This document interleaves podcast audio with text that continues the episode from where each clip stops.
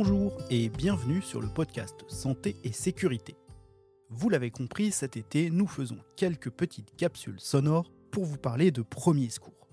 Il ne s'agit évidemment pas de faire ici une formation ou même une sensibilisation aux premiers secours. Il s'agit juste de répondre à certaines questions qui reviennent fréquemment lorsqu'on anime des formations aux premiers secours.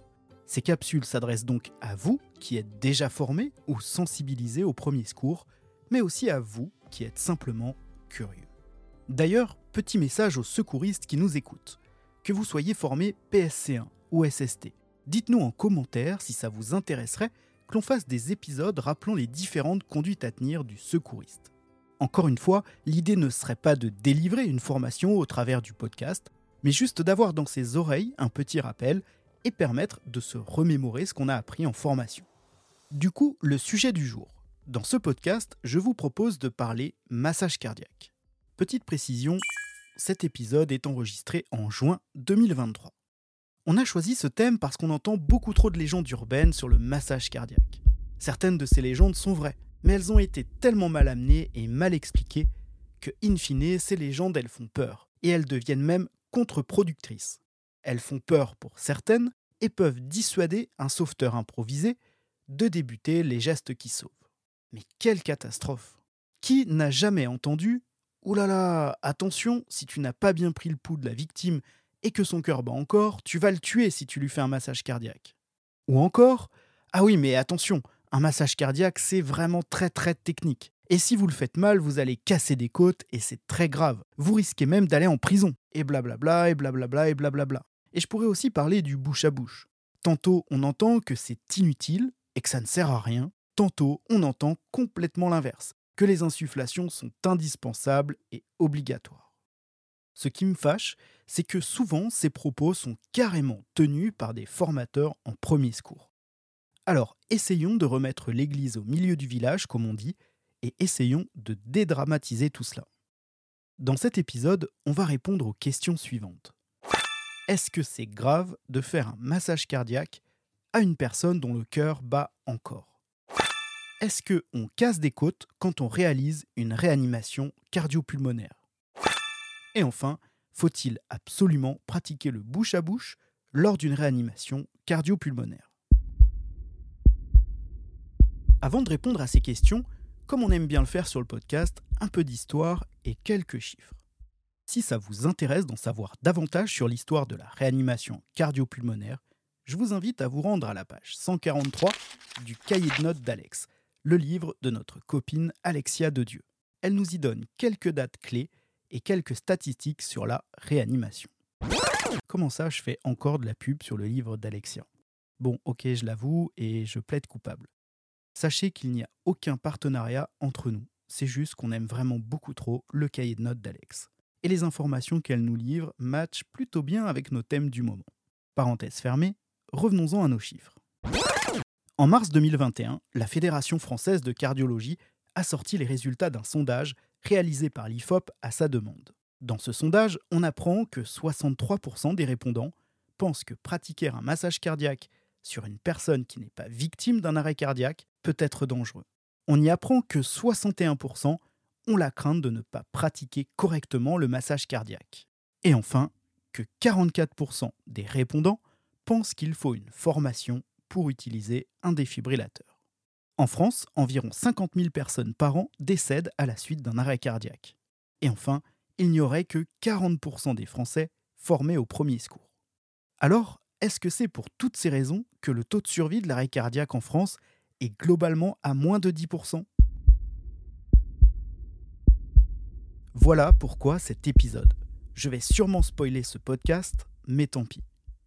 Il vaut mieux faire mal un geste qui sauve que de ne rien faire du tout. Et pour notre sujet, il vaut mieux un massage cardiaque mal exécuté que pas de massage cardiaque du tout. Est-ce que c'est grave de faire un massage cardiaque à une personne dont le cœur bat encore? Eh bien, la réponse est non masser un cœur qui bat n'aura pas comme effet de l'arrêter.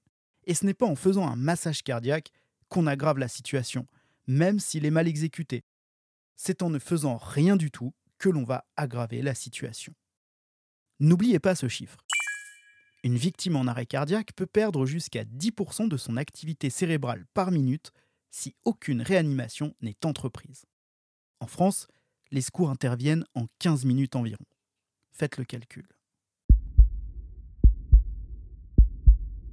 Est-ce qu'on casse des côtes quand on réalise une réanimation cardio-pulmonaire? La réponse est ça peut arriver. Il peut arriver qu'un massage cardiaque fracture des côtes ou la disjonction sternocostale. Mais cela n'arrive pas si fréquemment, et c'est davantage chez les sujets âgés.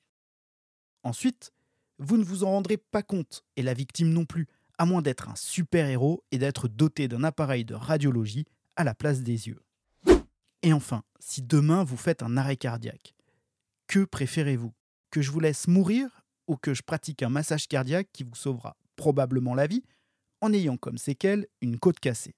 Eh bien perso, c'est tout vu. Ce que je vous dis là, je ne l'invente pas. Ça provient d'une étude présentée en août 2020 au congrès de la Société européenne de cardiologie. Je vous mets le lien de l'étude dans la description du podcast. Cette étude confirme qu'une réanimation peut provoquer des fractures des côtes et du sternum. Elle dit même que le nombre de blessures provoquées par la réanimation a augmenté ces dernières années, mais qu'en parallèle, le taux de survie a lui aussi augmenté, et même que le taux de séquelles neurologiques des victimes ayant survécu à un arrêt cardiaque a diminué. Les conclusions de cette étude sont donc très claires. Oui, on peut casser des côtes, mais ce n'est pas grave, car la réanimation augmente les chances de survie et diminue les séquelles cérébrales considérablement. CQFD.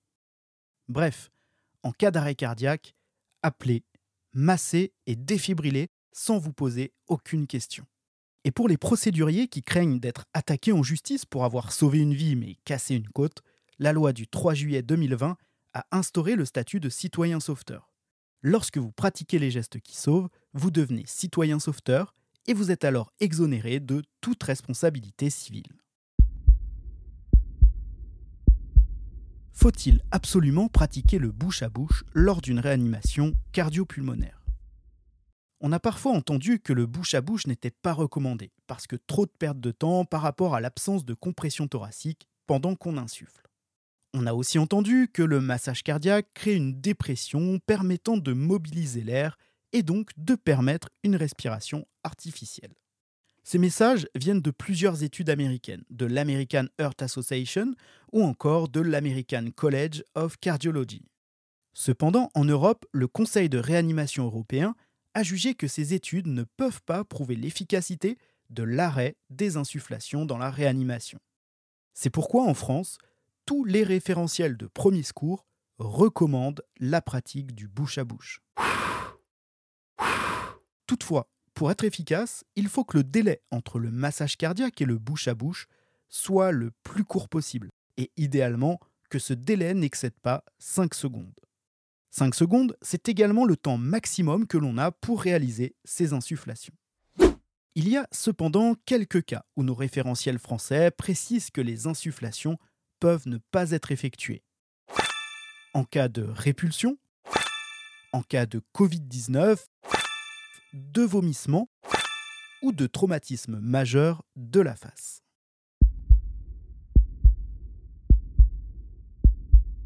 Voilà, cet épisode est terminé. J'espère qu'on aura réussi à dédramatiser la réanimation cardio-pulmonaire.